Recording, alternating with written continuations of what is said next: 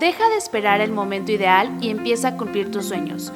Hoy podemos iniciar y qué mejor que inspirarnos con historias de personas que decidieron atreverse. Vivir esperando es solo vivir prolongando tu felicidad. Bienvenidos al podcast Atrévete a empezar por Anabel Rodríguez.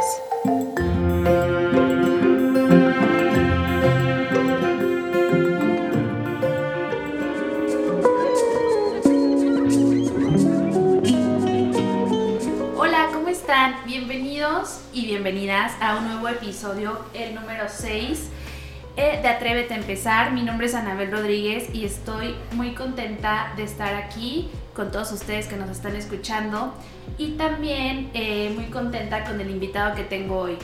A él eh, tuve gusto de conocerle en uno de los proyectos en los que participé el año pasado. Y también, bueno, creo que mi novio es súper fan de la cerveza artesanal, entonces eh, empezamos a, ver las publicaciones que hacían desde hace ya un tiempo en sus redes sociales y nos llamaron muchísimo la atención. Eh, fue por esto que, nos conocimos un poco y también eh, pues por el evento que les comento del otro año. le quiero dar la bienvenida a David, es fundador de la cervecería Tributo y estoy muy contenta de tenerte aquí conmigo. Bienvenido y pues muchísimas gracias por aceptar. Sí, primero que nada gracias. Este, hola a todos y espero que les guste este podcast, la verdad, muy agradecido. Gracias. No, gracias a ti David. Quiero que me platiques un poquito eh, quién eres, cuántos años tienes, cómo empieza tu carrera y cómo empieza todo esto de la cerveza artesanal. Sí, pues ya tiene rato. La verdad, creo que, no sé, unos más de cinco años haciendo cerveza a conciencia. Porque también este, no es algo fácil, ¿no? Es, un proceso muy complejo y hace muchos años pues, era como una noción. Ajá. Pero sí, hace, hace más de cinco años, yo creo que, no sé, calculándole unos siete, pero sin ser tan marca, pues, o sea, muy, muy casero. Ajá. Ok. Pues eh, ¿cómo, ¿Cómo te empiezas a preparar o cómo nace tu gusto por la cerveza artesanal? Pues ya haciéndolo casero, creo que después fueron varios cursos donde fui a Guadalajara, a Querétaro a hacer cursos de elaboración de cerveza artesanal, que es como algo que se venía de moda, por así decirlo. Ajá. Yo creo que fue primero como por 2014, 2015. Ya haciendo cerveza, pero bueno, apenas incursionando un poco más en lo técnico, en lo en el enfoque científico, vamos. Ajá. Es para mejorar. En ese tiempo eh, ya se escuchaba mucho lo del tema de la cerveza artesanal. Ya. O más o menos. Pues no sé, yo creo que los que nos gusta desde que tomas tu primer cerveza diferente y, sabes que se, se hace aquí en, en México, Ajá. como que te queda la experiencia y dices, bueno, son más sabores y quieres como conocer más. Pero yo creo que entonces sí, ya, desde siempre, pues, pues, aquí estamos pegaditos a Estados Unidos que ya tiene desde los 80 haciendo cerveza independiente, mejor dicho. Ya no, no tan pegada a estas industrias enormes de cerveza pues, de cantidad, ¿no? O sea, cerveza industrial. Claro. Y oye, este, te quiero preguntar, ¿cómo fue, o sea, obviamente tú conociste las cervezas eh, ¿cómo se dice? Como comerciales. Eh, y después, ¿cómo es el momento en el que tú dices, yo quiero crear una cerveza mía? O sea, sí, sí, sí. Como inspira, o sea, inspirándote en todo lo que hay, ¿cuál es el momento en el que dices, yo quiero hacer la mía? Híjole, pues está, está cañón como escarbarle el recuerdo más de tu primer chela, ¿no? Que seguramente fue una, una lager, una industrial, que en cualquier fiesta de la familia, ¿no? Que allá había por cartones, ¿no? Seguramente fue uno de esos días, pero Primero, ¿empezaste a tomar cerveza desde muy, muy chavo? No, no muy chavo, pero yo creo que... O sea, antes de los 18 sí, obvio. Fácil, sí, yo creo que desde la secundaria ya que ibas y probabas una chela, ¿no? Digo, ah, nunca fue como un tabú, contrario. Creo que nunca se ha visto así como un, hecho que sea malo. De por sí es malo para la salud, pero como muchas cosas. Nunca ha habido como un tabú de decir es algo malo, ¿no? Es, es una cerveza. Siempre se ha visto como algo muy simple, una bebida alcohólica, baja alcohol, pero gasificada y total. Pero creo que ya después más, este, ya más grande, cuando empecé yo creo que a trabajar en el ambiente restaurantero. O sea, después de seguir estudiando y seguir trabajando, Ajá. trabajando como mesero fue cuando empecé a conocer las cervezas, este, que eran diferentes, ¿no? De entrada cervezas, yo creo que fue primero las cervezas importadas que una artesanal, Artesanal. mexicana, sí, porque pues era lo que más accesiblemente estaba. Una Polaner, esas cervezas que traen seguramente ya muy comerciales, muchas, este, muchos distribuidores de aquí de México. Claro. Entonces, no recuerdo exactamente cuál fue, pero seguramente fue una importada. De ahí te das cuenta de que hay muchos sabores en una bebida que considerábamos que no lo sabía, ¿no? Que los dábamos por sentado. Ajá. Yo creo que sí, el probar ha hecho que también uno se incursione mucho en, en esto que pues, a final de cuentas te empieza a apasionarte. Más que gustarte, apasionarte, porque sí, son muchos aspectos, eh, desde el proceso hasta elegir el estilo, ¿no? Entonces, creo que mm, exactamente podría ser desde que trabajaba y pues, aventarnos a la marca, yo creo que desde hace tres años. O sea, de hacer cerveza de alguna manera este, sin marca alguna y estar ahí como haciendo a prueba y error. Cuando te atreves a hacer ya después de mucho tiempo el proceso, digo, creo que sí vale la pena dar ese brinco que pues, ya vienen otras Otros o- retos. ¿no? otros retos más, ¿no? Otras perspectivas, otros pues, ya la marca como tal. Más o menos cuánto crees que te tardaste en esa prueba y error. Yo creo que sí, fácil unos cinco años. Fácil, sí. Y O sea, entre que no te convencía y- o entre que no te querías saber. O sea, Pues, te daba miedo. Sí, no, pues hoy en día, ¿no? También con las situaciones que hay, la verdad sí, yo creo que eh, los mismos retos son todo, el- son todo el tiempo. Al final de cuentas es un producto que puedas tener este, ren- rentable y que guste. Ajá. Principalmente que guste. Entonces, eh, hoy en día puedes seguir haciendo cervezas eh, diferentes, con un toque especial como esta, ¿no? De temporada con un macerado de lavanda. Ajá. Porque te puedes atrever después de hacer muchas pruebas, ¿no? Pero creo que lo puedes controlar cada vez más. Ok, pero más o menos, eh, o sea, te tardaste de que cinco años en decir, Sí. ya quiero aventarme con la marca y, y o sea, como, sí, aventarme y hacerlo Pues más formal, Ajá. porque no hay otra manera de crecer que hacerlo de alguna manera Formal. formal. Sí, eso implica pagar impuestos como, como productor de cerveza, de, mejor dicho, de alcohol y pues son, son varios. Sí, Entonces claro. sí, también es algo que hay que conocer, no hay que dejarlo como a la deriva porque al final de cuentas es un productor de cerveza. Y eh, me puedes contar un poquito cómo nace Cervecería Tributo, o sea, cómo se te ocurre el nombre, Eh, cuál es el significado que tiene y cómo, cómo surge. ¿Cómo surge? Pues es una empresa hecha con mi pareja Lilia, Ajá. que empezamos a, a meditarlo y a empezar a hacer un poco más posible cuando yo hacía de cerveza este, antes y empezar a querer hacerlo ya más formal. Yo creo que se implica mucho hasta desde el nombre Ajá. hasta el, el- el tipo de logotipo que puedas como Por ejemplo, perdón que te interrumpa. Ajá. Hay un término que es como cerveza casera y pasa a después ya cerveza artesanal. ¿Cuál es la diferencia entre o sea, Una y otra. Ajá. Pues muchas veces es la cantidad de, de producción total. O sea, la cantidad que tú puedas como almacenar Ajá. de tu fábrica. Casero quizá puedas manejar pocas cantidades, 5 litros, 20 litros, y no tener necesariamente instalaciones de energía o de, de gas o de cosas ya más grandes, vamos. Ajá. En teoría es la cantidad, pero también tiene que ver mucho con, pues, con una marca, ¿no? Hay microcervecerías muy establecidas con sus marcas registradas y que ya son serias Ajá. y no tienen una producción masiva, tienen una, una producción controlada. Ok. Y ya depende, las cervecerías van creciendo conforme le vayan metiendo hasta hacer unos monstruos, ¿no? Que hay cervezas independientes a esas escalas. Ajá. Entonces, muchas veces es por la cantidad de, de- de litros. Más los detalles ya de, de- de registro de marca y de manejo de, impuestos. Porque, pues sí, el alcohol pagas, pagas un, un porcentaje alto de impuestos. Ajá. Por, porque es alcohol. Pero te digo, es, es como que es ese brinco a pagar pues, más, vender más, que quizá tener más presencia para poder seguir estando ahí en, en la preferencia y también seguir pagando pues, todo lo que conlleva Claro. pero sí, yo creo que eh, como la pregunta, nos fuimos, este, creo que el tributo nace con, con Lili y conmigo, que empezamos como a querer ya dar ese, ese brinco y darle un, un, nombre que nos representará mucho a este amor y respeto que le tenemos a, a, la bebida como tal. Te digo, creo que la cerveza nosotros mismos nos acostumbramos a verla de una manera diferente, a creer que es una bebida, pues sí, alcohólica, efervescente y mala para la salud.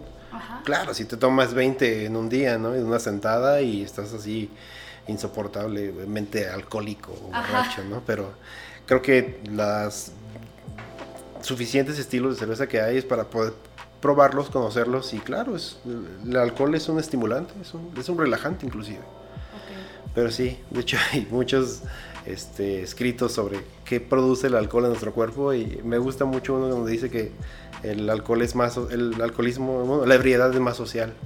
O sea, realmente no se comporta así porque estás socializando, pero quizás borracho en tu casa estás muy tranquilo y hasta te duermes. Ajá, exacto, o sea, como que son muchos factores, ¿no? Sí. Y también, pues, diferente de las personas. Sí, nosotros quisimos pues, rendirle un honor a, a, la cerveza y dijimos, bueno, tributo, nos, nos gusta mucho cómo es, porque muchas cervezas que hacemos ya están hechas, ya tienen historia. Ok. Entonces, nosotros sí estamos emulando una cerveza que ya está hecha, ya, ya fue hecha. Ok. Y por ejemplo, entonces eh, la cerveza que ustedes presentan es como un, ¿cómo lo podría decir? O sea, como la prueba de todo lo que ustedes han probado en su vida y que y quieren hacerle un homenaje en un producto que hacen ustedes. Claro, y lo que seguimos probando hoy en día también. O sea, hay este, tendencias como en todo tipo de, de, de giro. Ajá. Hoy en día hay cervezas sin alcohol muy bien hechas con todos los sabores posibles. Yo creo que también eh, modificando procesos, creciendo la misma fábrica, puedes llegar a, a, hacer cosas muy increíbles. Entonces creo que lo padre que tenemos de tener una cerveza independiente y ser como cervecería tributo es, podemos hacer lo que, que lo que queramos y, y, todo el tiempo, teniendo, como lo que platicamos, ¿no? cervezas de línea, Ajá. pero también haciendo pues, cosas que nos guste hacer y que nos entretengan, porque ese es como el, claro. el, el principal fin de, de, de, la cervecería, nunca estar ahí como aburridos haciendo solo una misma cerveza Ajá. todo el tiempo. Y aparte, pues yo creo que los clientes ya les van pidiendo nuevas nuevas cosas, ¿no? Sí, sí, sí, sí. Y les gustan las que hacemos, que eso Ajá. es lo padre también. Eso está padre porque digo, creo que también generamos una cierta expectativa en sacar cosas. Cosas nuevas. diferentes, ajá. Oye, y Cervecería Tributo es hecha en Celaya, o sea, todo en Celaya. Sí, el proceso como tal, sí. Ajá. Porque muchos insumos lamentablemente no se consiguen, ni siquiera dentro del estado. Ok. O sea, por eso también se encarece mucho la, pero aquí está la, la cerve pues se dice cervecería, fábrica, eh, ¿cómo le llamas? Taller. Ah, taller. taller de chela. Ajá. sí. Ok, ahí tú haces todo o cuántas personas están ahí? Sí, pues eh, en esencia somos dos socios, bueno, mi pareja Lilia y yo. Ajá. Este, y teníamos tres ayudantes antes de pandemia, o sea que son auxiliares y que nos ayudan en esta cervecería que lo que importa mucho es la limpieza, ¿no? O sea, si quieres sacar un producto nuevo hay que limpiar todo bien.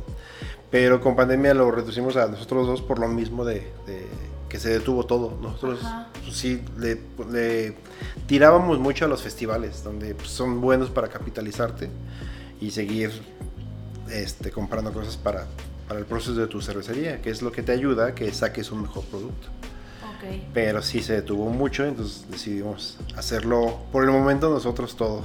Ajá, pues sí, ahorita la situación sigue estando un poco complicada, pero también eh, ahorita que, to que tocas el tema de la pandemia, este, también creo que les ayudó un poco, ¿no? O sea, como que también, no sé si era de que tomábamos más, estábamos en nuestra casa, de que no había muchas cosas que hacer y, y, también eso, o sea, como de que ustedes la llevan a domicilio, eh, o sea, también creo que ahí les ayudó un poquito.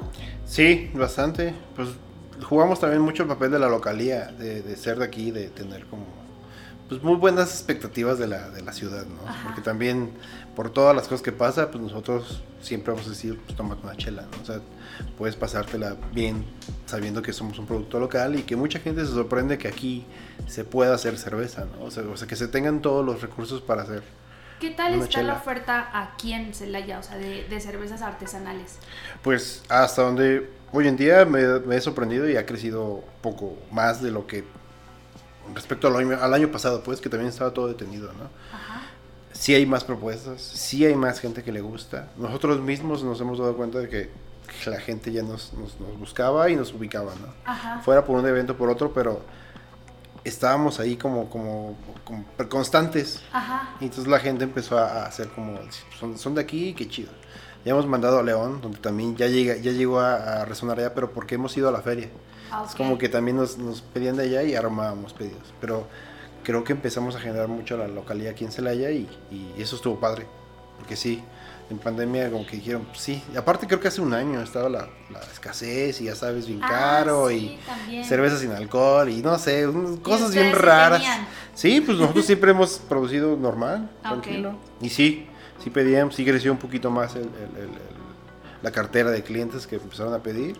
Y estuvo padre, porque creo que sí nos empezamos a centrar más aquí. Que yo siempre lo he visto así, creo que no puedes salir a otros lados si no antes has hecho Sí, o sea, como que estar fuerte establecido en tu ciudad, y- exacto. Y más porque a nosotros sí nos gusta hacer, decir que somos mucho de aquí.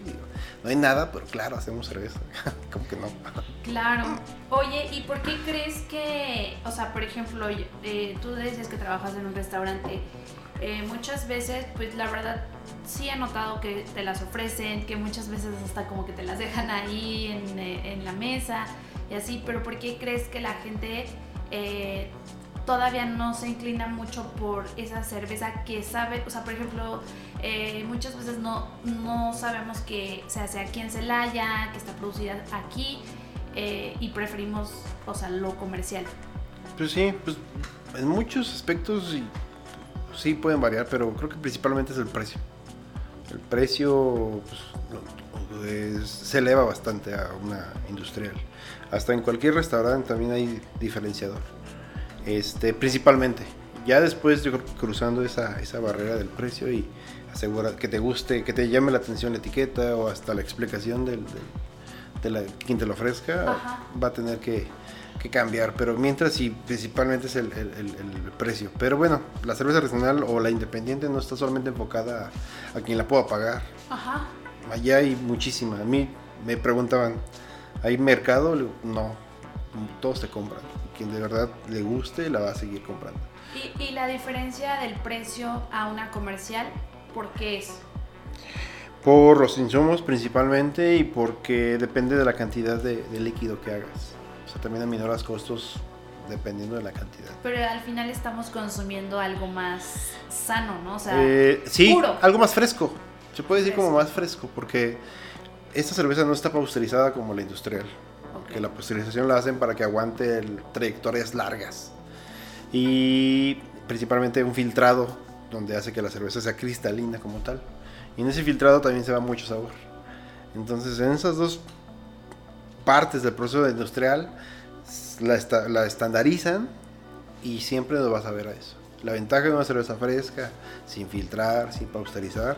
Muchas veces hay estilos que les ayuda a la guarda, como un buen vino, perdón, como un buen vino.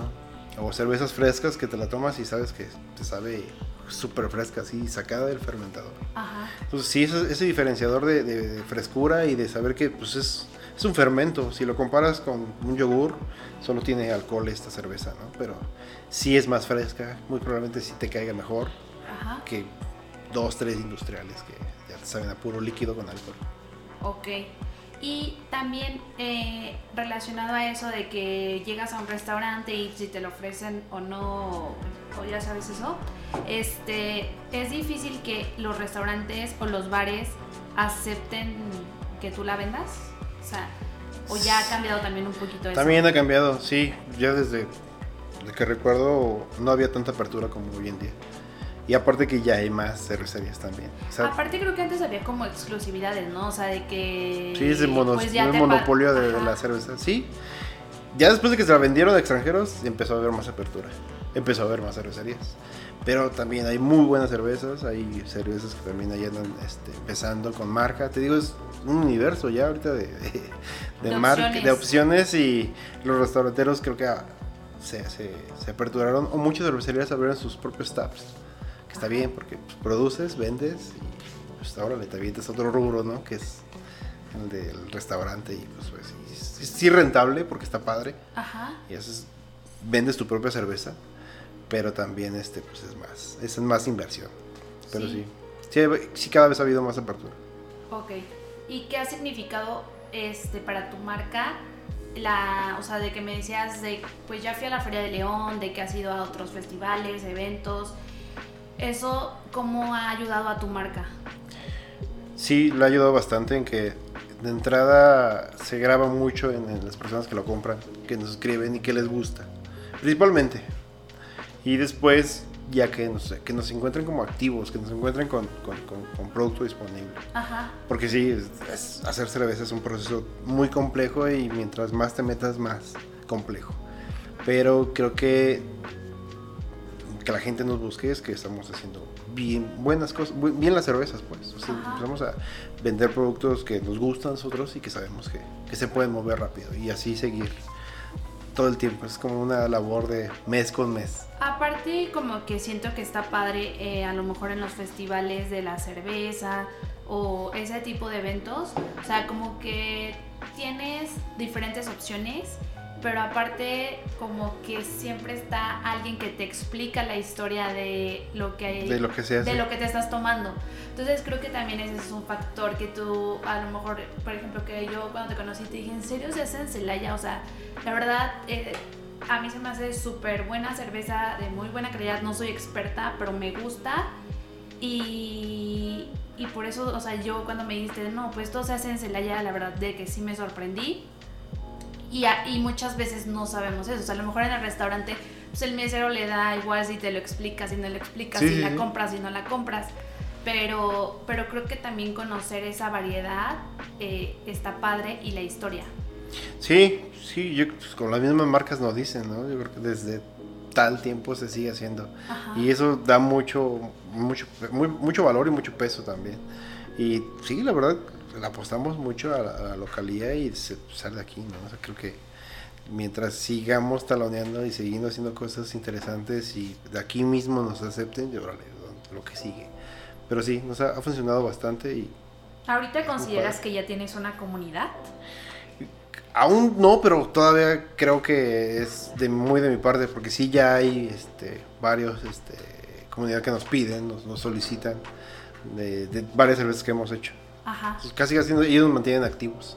Y para mí padrísimo, porque así la verdad nosotros nos sentimos... Hemos hecho mucha comunidad con nuestro, nuestros clientes, que es lo que uno siempre quiere hacer. Y aparte como que pues ellos mismos, si vas a tal evento te apoyan, también conocen otras, otras marcas. Y por ejemplo, mm, en esos festivales donde hay diferentes tipos de cerveza y todo, para ti, ¿qué es la competencia? Pues fíjate que es muy padre porque nunca, de mi perspectiva, nunca lo he visto como, como una determinante que, nos haga diferenciarnos. Yo nunca he visto como algo como, como de cervecerías como competencia. O al menos que la, el rubro cervecero sea así, o los que yo conozca. Yo, cervecero que me acerque de, no sé, Guadalajara o Baja California, te regalan información como si fuera cualquier cosa. Sea, ellos son así súper abiertos, te dicen hazle así, hazle así. Entonces, yo creo que como hay tantas opciones, lo más padre es que, como dices tú, que hubiera más comunidad para que compre más y haya varias opciones, pero todas al nivel, ¿no? Yo creo que está muy olvidado esa parte de la comunidad aquí, en, no sé, en este centro del país o aquí nosotros. Porque lo ves allá, ¿no? En Guadalajara y todos están juntos, todos hacen cerveza juntos, todos se conocen. Eh, no se digan los de Baja California que también todos se conocen, tienen clubs, tienen grupos de estudio, hacen cerveza juntos. Entonces, todo está muy chido y dices, no manches, yo estaría ahí. Si fuera de allá, yo seguramente estaría ahí. Entonces creo que sí, de alguna manera también replicar ese tipo de cosas acá, como uno es, si es posible pero todavía no, nadie lo ha hecho, porque no, no, al menos digo, en el rubro cervecero. Y hay muchas marcas que colaboran y estos años más, ¿no? Por, por, la pandemia. Pero en cerveza se puede hacer muy fácil. Nosotros hemos apoyado bastante la, la, el hecho de, de ser, hacer comunidad, de hacer, de hacer colaboraciones, de compartir conocimiento, de hacer chela juntos porque se puede hacer una cerveza mejor. Ajá. Y la gente empieza a conocernos. O sea, casi que sea, ahí agarras clientes de todos lados. ¿Cómo, ¿Cómo ha sido eso de las colaboraciones? O sea, por ejemplo, eh, que te has juntado, recuerdo, de, con el café, ¿no? De pulpa. Ajá. Eh, ¿Qué otras has hecho y cómo eso te ha funcionado y pues también a ellos? Sí, bastante. Bueno, a nosotros muchísimo porque nos gusta como siempre estar como haciendo algo, algo diferente. Ajá. Y dijimos, vamos a colaborar con, con Pulpa, una barra de café que ya, ya se ha replicado, te digo, en otros, en otros lugares. O sea. En Estados Unidos, en, en Chicago, una cervecería super padre con una barra de café bien padre. Hicieron una cerveza y la dejaron añejar un año. Hace como 10 años que pasó eso. Pues acá lo hacemos igual. Y está padrísimo y, y- y gusta. Hicimos lo mismo, hicimos una cerveza con un café que ellos vendían, Ajá. hicimos etiqueta super padre y empezó a llamar la atención porque también digo, también dejamos de quitarle como el tabú a que es una chela, es algo malo, ¿no? Es una chela con perfiles así, este cafetosos, poquito más alcohol y si te gusta el café te va a gustar. Entonces, de ahí, ¿no? Hacer colaboraciones no solamente con el rubro que, que hace lo mismo que tú, ¿no? Pues, pues hacerlo con quien quieras. Este, con otras dos micro cervecerías que apenas van saliendo y que quisimos porque vemos que también tienen la misma pasión y el mismo amor por la cerveza, dijimos, vamos a hacer algo juntos. Ajá. Ahí en nuestra cervecería, con las instalaciones que tenemos, una etiqueta eh, de colección y que sean ciertas piezas este, eh, limitadas. Ajá. Funciona. ¿Por qué? Porque eso no lo, quizá no lo volvamos a hacer nunca o hasta el otro año o dentro de dos años. Esa, esa, esa idea de colaborar, de generar esa expectativa, nos ha funcionado bastante. Y te digo, creo que está padre porque también abrimos la, la apertura que pues hay que generar comunidad con todos, ayudarnos, que, que- que eso sea lo, lo- lo primordial si somos locales, claro está. Ajá. Y creo que, bueno, las veces que también he platicado contigo, siempre me has hecho mucho hincapié en eso, ¿no? Como que en apoyarnos, en a, a lo mejor que no sea del mismo giro, pero pues estar haciendo cosas en pro de, pues de todos. O sea, De al todos, final, como claro. siempre hemos dicho, eh, cuando tú ganas, ganan los demás, y te va bien a ti, le va bien a más personas. Entonces también creo que eso está, está muy padre de, de generar eh, alianzas o pues cosas que se les ocurran. Si alguien nos está escuchando y se le ocurre una colaboración, con la cerveza, tributo, ya saben, escríbanles. Y este, y creo que pues sí está muy padre, o sea, como dices, y en muchos temas creo que vamos un poco atrasados en, no sé si Guanajuato o en Celaya, pero pues está padre, o sea, que, que, o sea, por ejemplo, que nos abras la mente también, que digas, ah, ya están haciendo esto, pues hay que hacerlo, a lo mejor tú te animas a hacerlo, a lo mejor otra persona, pero al final es aprender y compartir, creo que pues todos los retos que, que sea te presentan a lo mejor en ese giro o pues en el tema del emprendimiento. Claro, sí, y trabajar juntos, ¿no? Que también es algo que no es como fácil de hacerlo. Todos trabajan de maneras diferentes. Sí, claro. Y me puedes, este, bueno, eh, el, el manejo de tus redes sociales es también algo que me llama mucho la atención por tus fotos de calidad, por la constancia en las publicaciones. Eh, ¿Qué tan importante crees que ha sido esto para el desarrollo de tu marca? Sí, sí nos ha ayudado bastante el, el- el buen enfoque que se le pueda dar a una botella, a un, a un- a un vaso servido. Este, ¿Eso, por- ejemplo, lo haces tú? O... No, lo hace una agencia que, ¿no? que trabaja con nosotros, Ok. este, Agencia Banana, y también ellos nos, nos ayudan por esa parte de la red, de las marcas, del manejo de las redes sociales. Ajá. Y la verdad siempre nos ha gustado. De hecho, ellos nos ayudaron desde el inicio de, de- ¿El logo ellos el también lo logo. hicieron? Todo. De hecho, Ah, todo, todo. súper recomendadísimo, ¿no? Pero que sí, de hecho, El logo me encanta. sí, eh, nosotros mismos, todo lo que quisimos está ahí implícito. porque sí. Y también las, la, o sea, la presentación de la botella. eh, en este momento les invito a que vayan a su Instagram y chequen todo. ¿Cómo, está, cómo estás en Instagram? Como cervecería tributo. Así literal. Y chequen este, las fotos, el logo, la presentación de las botellas. ¿Por qué, por ejemplo, no tiene, o sea, de que solamente tiene el logo y el tipo de cerveza que es? Eh, hay que ser directos y creo que, bueno, ya los demás requerimientos ya son este, con otras especificaciones, ya de una etiqueta más formal que pues, estamos en proceso, pero así es eh, súper minimalista como siempre lo hemos querido manejar. Ajá, o sea, me encanta eso de que no, no necesita decirte, o sea, es como pruébala. Pruébala, sí, sí, tómatela. Y de hecho sí, creo que eso es nuestra ya nuestra parte, ¿no? Ya las cervezas artesanales e independientes pues siguen sacando etiquetas, estilos, presentaciones, embalajes, N. Pero esta es nuestra parte. Por ejemplo, ¿se ha mantenido la presentación de la botella así desde que inició Cervecería Tributo? Sí, sí, lo que quizá ha variado es la botella, porque luego hay formas. Ah, ok. Pero sí, sí, porque también es este, una parte eh, dentro del proceso, quizá ya para mejor manejo, quizá se pueda hacer un, enlatado de, producto. Así ya lo puedes mover a otros lugares, a otras distancias y teniendo la misma calidad. Pero sí, mientras la botella. Entonces también somos un poco comprometidos con, todo este aspecto social y de medio ambiente para no, no generar también mucha botella. Al principio Cervecería de Tributo no embotellaba mucho, era barril, directo, pues, nos vimos en el evento, era porque a nosotros nos gusta mucho la cerveza fresca y recién servida, ¿no? Y ya después, ya más comercial, ya se puede embalar en botella o en lata, ¿no? Pero nosotros era de, poco embotellar al inicio. Pero la misma demanda nos ha hecho que empecemos a botellar más. Ah. A ver, platícanos un poquito eso de los eventos y de que la pueden probar, o sea, literal, recién. En botella. Sí, pues bueno, antes de pre-COVID, ¿no? Ajá. Hay muchos eventos de cerveza artesanal donde puedes pagar tu stand, llevar tus grifos y, llevar tu cerveza recién embarrilada, fresca. Y pues, servir una experiencia diferente. Porque sí, lo, lo padre es de eso es que sirve cerveza fresca y puedes explicar ahí. Por eso es como lo que platicabas, un plus es que también esté una parte completamente este, eh, ligada al proceso mientras sirva, porque eso amarra mucho a la gente al interés. Y así se ha hecho comunidad, como usted ya sabes, ¿no? Como, eh, como cuando vas platicando sobre lo que te gusta y convencer a la gente. Sí. Ahí funciona bastante en los eventos.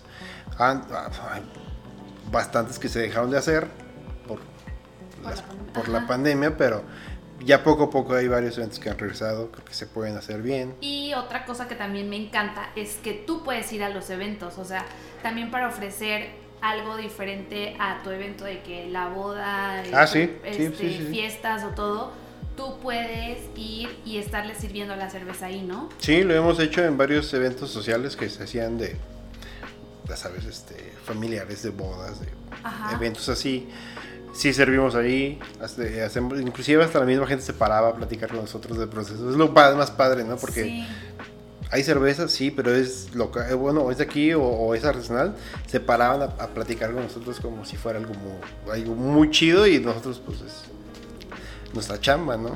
Eso es lo, lo que creo que genera mucho, ¿no? Que aunque sea un evento bien padre, la gente le gusta que esa cerveza de ahí el evento es todavía mucho más especial. Sí, y yo creo que se te queda como marcado, ¿no? sí, sí, sí. Probé tal cerveza y pues...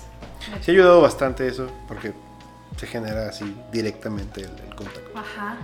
¿Y, ¿Y cuáles crees que han sido tus principales retos desde que dijiste, ya, la voy a lanzar y ya, a ver qué pasa? Híjole, pues sí, pues mantenerte activo, seguir produciendo seguir dándole este, todo este recirculado a las, a, las, a las cervezas que haces frescas, que puedes guardar. O sea, yo creo que sí es un manejo muy interesante porque eh, el consumo bajó y, su, y, conocimos otros este, consumidores en esta pandemia. O sea, como que nos quitaron los festivales, pero nos hicimos más locales. Yo creo que ese, esa transición no la entendíamos hasta que nos empezamos a dar cuenta que empezábamos a vender mucho aquí, porque también no había no había manera de salir, vamos.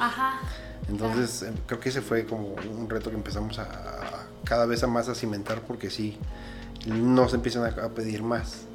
Este, retos como siempre, seguir haciendo una cerveza muy bien, bien lograda, bien limpia, que que no tenga tantos defectos, que, que, guste, que la gente realmente diga, sí me gustó. Yo siempre pregunto, o sea, siempre que vendo, les digo, sinceramente, dígame qué le pareció.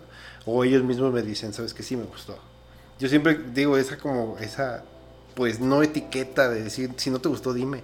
Sí, sabes que no me gustó. Ah, no te preocupes, podemos seguir haciendo cervezas diferentes. Yo siempre digo, no, no te gustó esta, pero te va a gustar. La que salga diferente.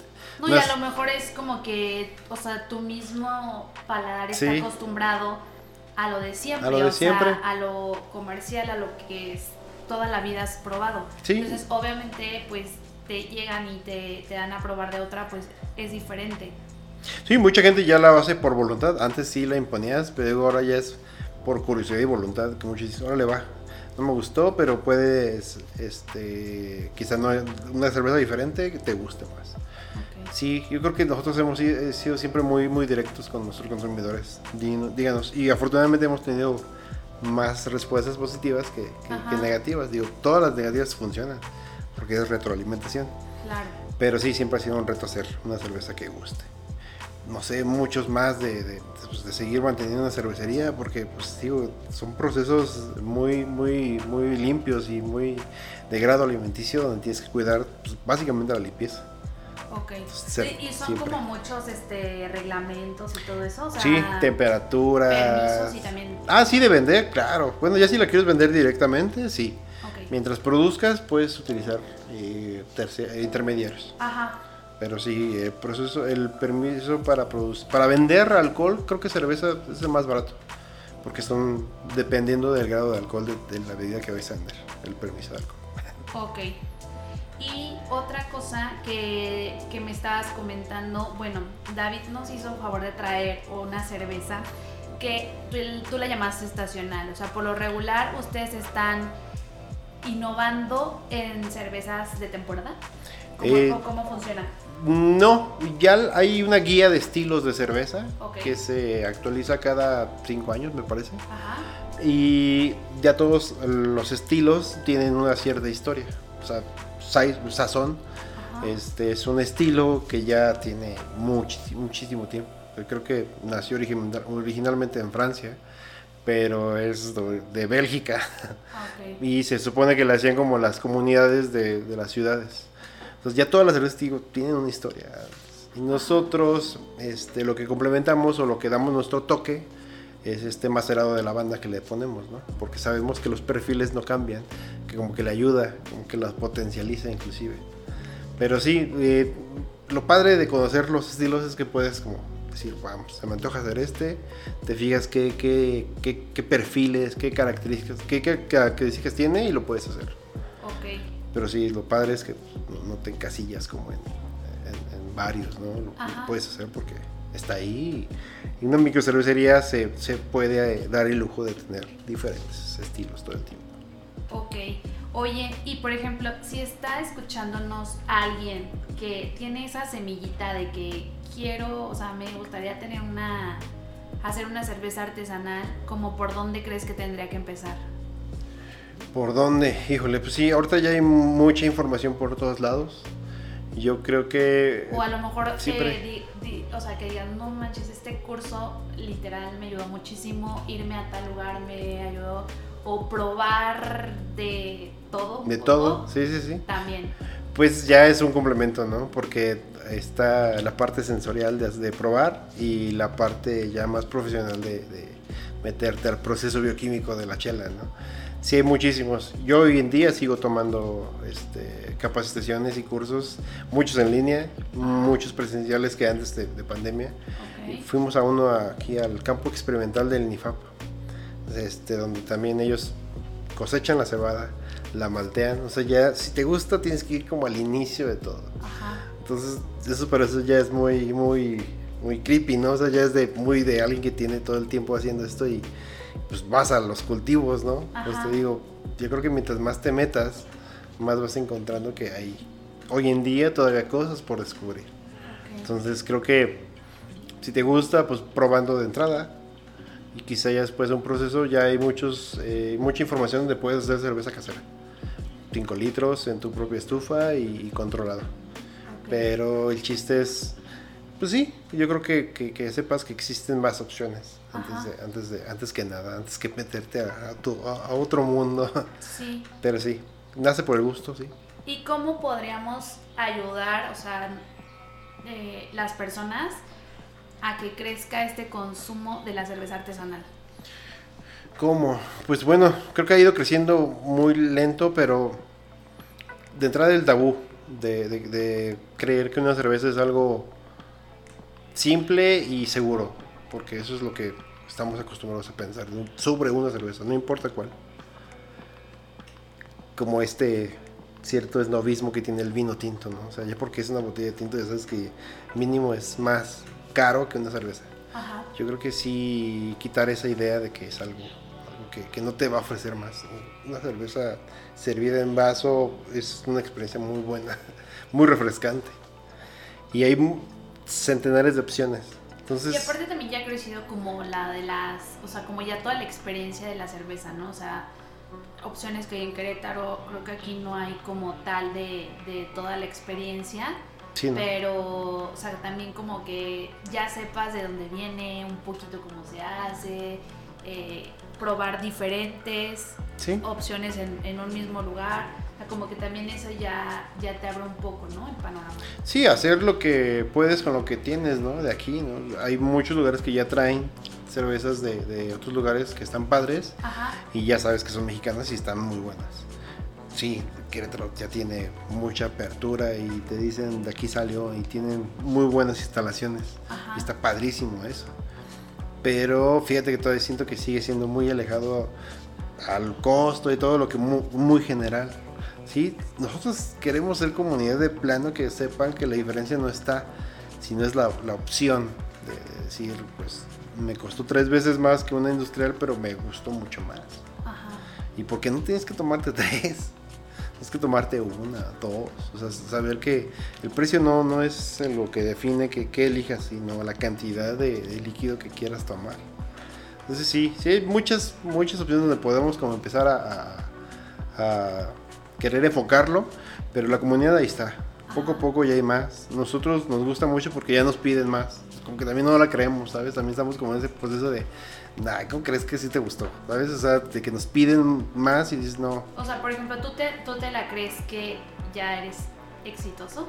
No, no, no creo. O, o, o cómo lo, cómo lo manejas. O sea, es que obviamente eh, a lo mejor es algo a lo que no estás acostumbrado, ¿no? Yo creo. Que, que, dijiste, pues, o sea, es un proyecto, a ver qué sale, no sé qué, pero también hay un punto en el que tú ves cómo, cómo se eleva el, el requerimiento que ya te hacen tus clientes. Sí, la. Y tú dices, en serio ya me está pasando esto, en serio ya me están pidiendo tanto, pero tampoco te puedes distraer porque tienes que trabajar en lograr todo lo que te están pidiendo. O sea, como que a veces siento que no tenemos ese tiempo, no sé si está bien o mal, pero como de pues, o sea, me está yendo padrísimo, pero pues sigo trabajando ya lo que venga.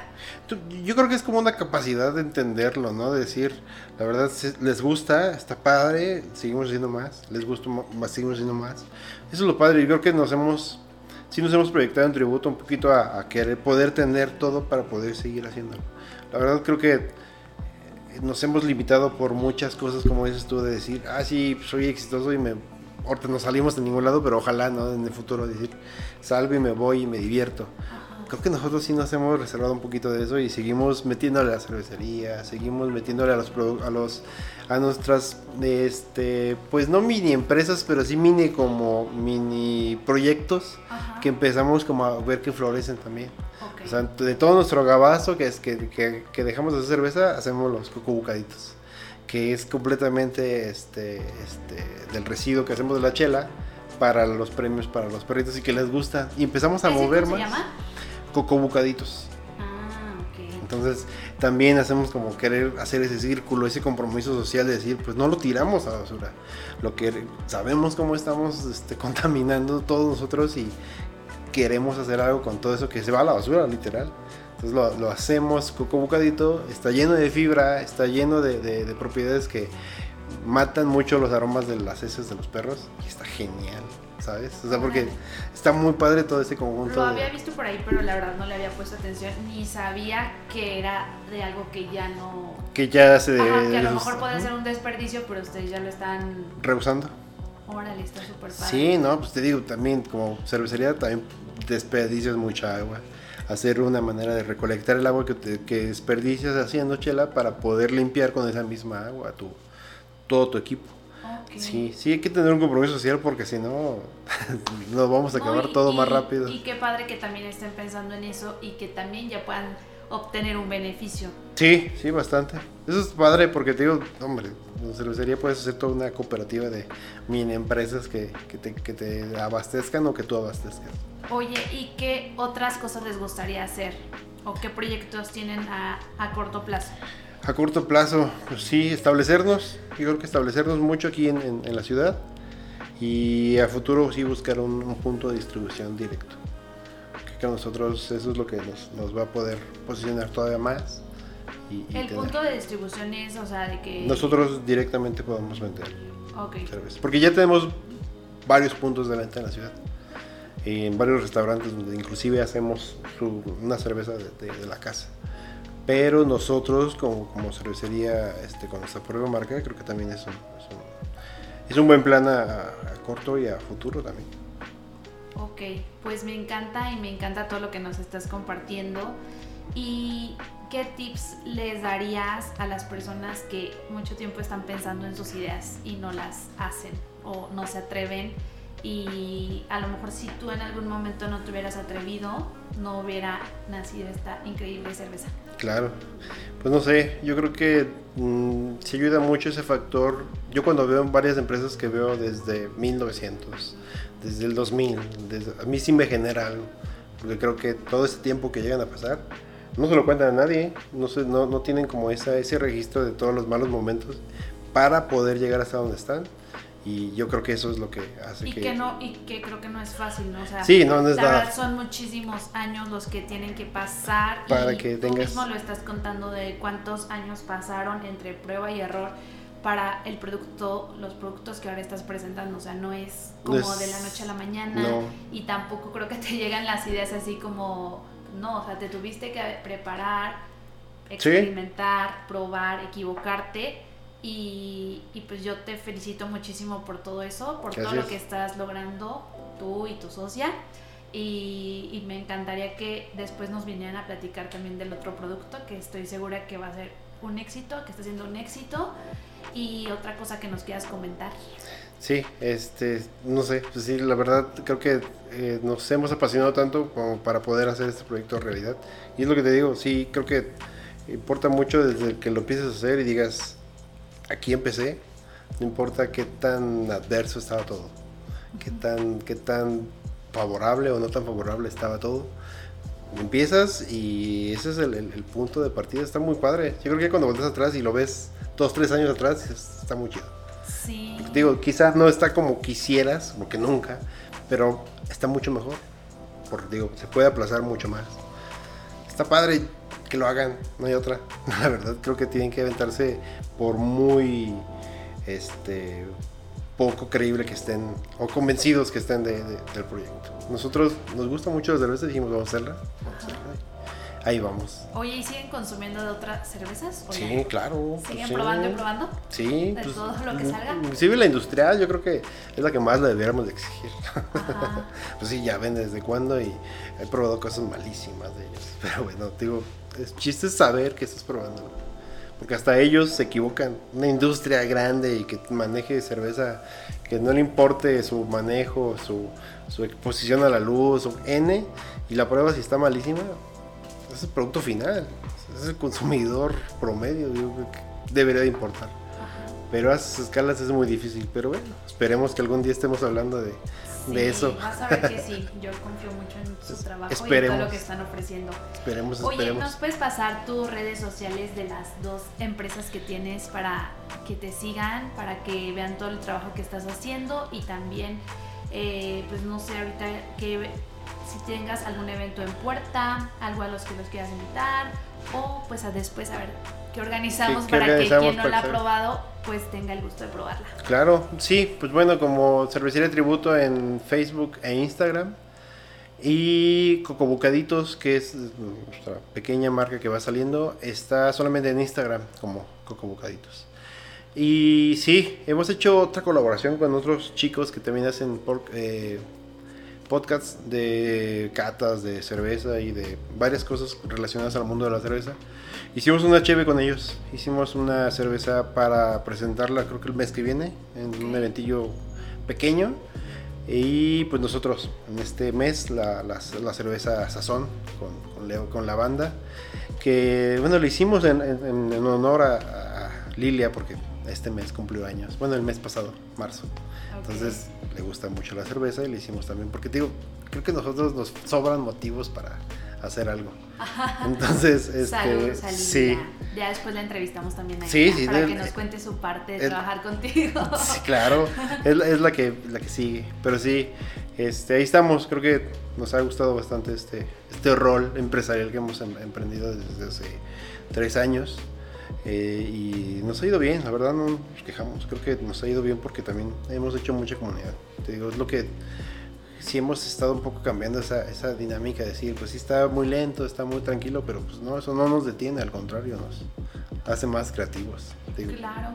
Eso nos ha ayudado estos, estos dos años de pandemia, bueno, casi dos años, un año de pandemia que perdón. Ya no sabemos qué va a pasar este año y si ya vamos a poder hacer eh, cosas presenciales, pero pues yo como te he dicho y les he dicho, pues admiro mucho su trabajo, lo que están logrando y, y pues ya saben, en serio se las recomiendo para hacer sus pedidos ahí en la página de Instagram, en Facebook, donde ustedes quieran y se las llevan directo a su casa. Eh, vamos a ver qué podemos hacer juntos para que la prueben, para que vean toda la variedad que tienen y la excelente calidad sobre todo. Yo te agradezco muchísimo David por haber estado aquí conmigo. Les recuerdo el el Instagram del podcast que es atrévete punto a empezar. Otra vez quedó súper claro que lo más importante es atreverse y empezar, o sea, con lo que tengamos, con lo que, lo que nos esté dando como esa espinita que, que no nos deja dormir. Atrévanse, háganlo, las cosas van a ir saliendo, obviamente con trabajo. Y pues nada, mi nombre es Anabel Rodríguez, nos vemos en el próximo episodio y muchísimas gracias David. Gracias a ustedes. Gracias. Gracias. Bye bye.